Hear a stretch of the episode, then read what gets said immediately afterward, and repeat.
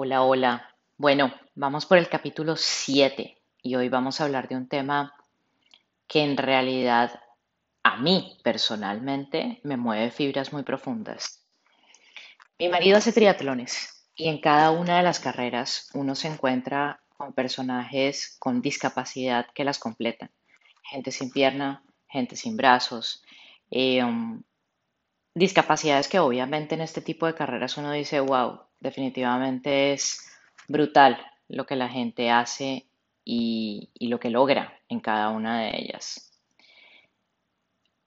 Por estos días, pues obviamente hay todavía competencias que tienen que ver con los Paralímpicos en los Juegos Olímpicos en- en Tokio.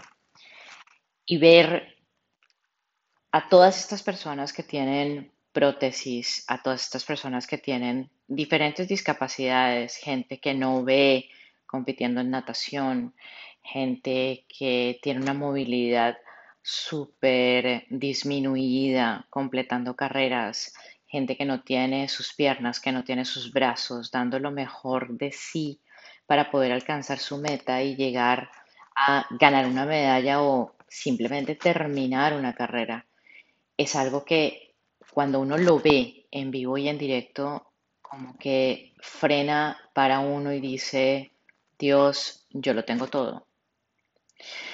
Con todo este tema del COVID, obviamente pues todos sabemos que una de las afectaciones es la pérdida del olfato y la pérdida de- del gusto para mucha gente, no para todo el mundo.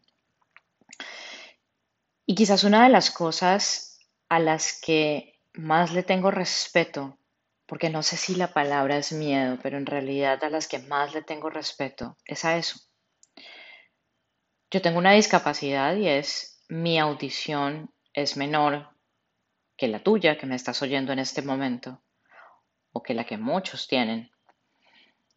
Tengo una enfermedad que se llama autoesclerosis y en la autoesclerosis va perdiendo uno la capacidad de audición de a pocos hasta que llega un punto en el que ya como que frena un poco. La mía está detenida, afortunadamente, pero creo que tengo como un 50% de audición por un lado y como un 60% de audición por el otro lado.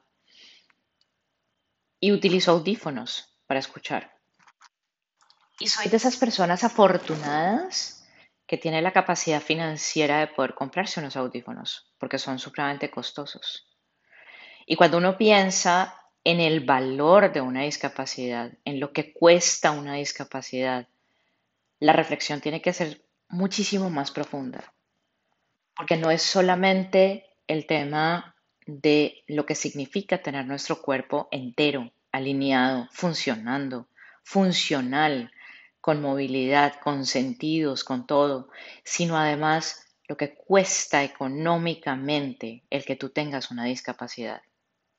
Así que hoy, con esta corta reflexión, simplemente quiero invitarlos, compartiendo mi historia y compartiendo lo que veo, a que ojalá todos arranquemos esta semana con fuerza, con vitalidad, con vigor, porque lo que tenemos es lo que hay. Y con esta máquina, con este cuerpo, con estas manos, con estas piernas, con estos ojos, con estos sentidos, tenemos que simplemente vivir la vida, enfrentar el mundo y sacar el mejor provecho y ser felices con lo que somos.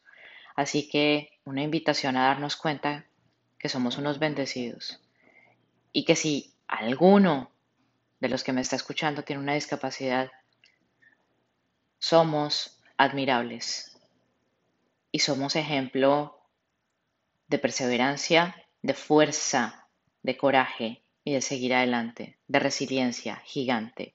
Así que una invitación a seguir, a darle duro con ganas a la vida, sin temor, sin excusas, sin quejas. Go for it now.